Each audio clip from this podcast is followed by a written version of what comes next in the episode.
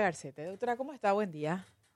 Muy buen día, todo bien y vos y a toda tu audiencia. Bien también, doctora. Gracias por su tiempo y por su gentileza, muy amable. Le queríamos consultar la situación actual de este señor Javier Esquivel. Eh, ¿Hay algún pedido hecho por la defensa o alguna decisión que haya tomado el juzgado respecto a, a que este señor eh, preste o no juramento este 30 de junio? En mi juzgado por lo menos no hay ni un solo pedido con relación a él. Tengo entendido que hace unas semanas se pidió en el Tribunal de Sentencias, que es el otro juzgado donde tiene también presión preventiva. Pero acá por lo menos no tengo ningún solo pedido.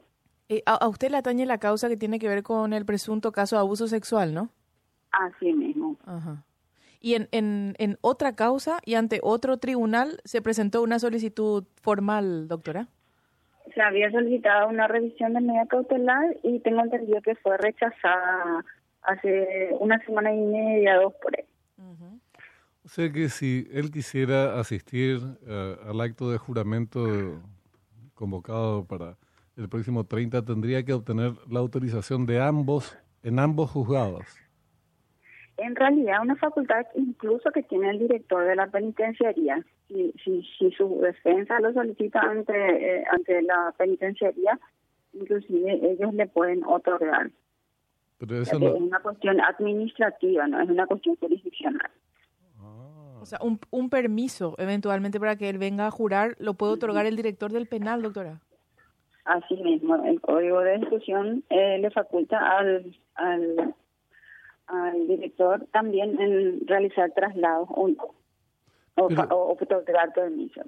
Para, para entender mejor, eh, ¿acaso no se obró de otra manera en el caso de la ceremonia que tuvo lugar en el Banco Central del Paraguay para la proclamación, para el acto de proclamación?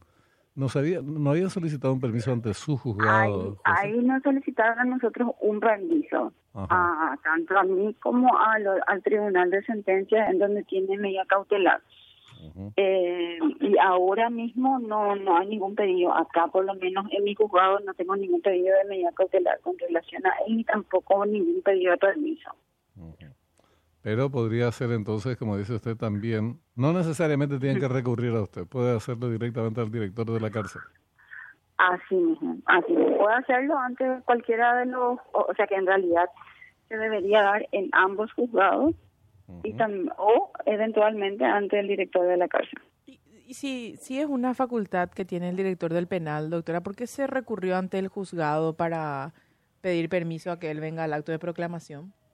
No sabría decirte el cuál habrá sido eh, el motivo de la defensa, pero generalmente eh, tratan siempre de obtener una resolución jurisdiccional que es menos burocrático que el, la cuestión administrativa. En todo caso, eh, correspondería eso si, el, si solicitara la dirección del penal, la dirección le dice que no, entonces recurre al juez. Así mismo, así mismo. Eh, pero al, juez de ejecución sería, doctora, ¿no? No, no, no. Acá nosotros tenemos, eh, eh, sus causas aún no están en ejecución. Ah, todavía, claro, porque hay una persona que no está condenada. En el caso concreto tiene que ser ante el competente que es Penal de el garantías. Tribunal de Sentencias mm. o el juzgado de garantías en este caso. ¿verdad? Ya. Doctora, para recordar nomás, el caso por presunto abuso sexual, ¿en qué instancia procesal se encuentra? Etapa investigativa, está con fecha para presentación de requerimiento conclusivo. ¿Cuándo, es la fecha límite del Ministerio Público para presentar eso? Tengo entendido que es en este julio. Julio. Bueno, le agradecemos, eh, doctora, su tiempo. Muy amable. Que tenga un buen día. A las órdenes siempre. Hasta luego, señora. La jueza Cintia Garcete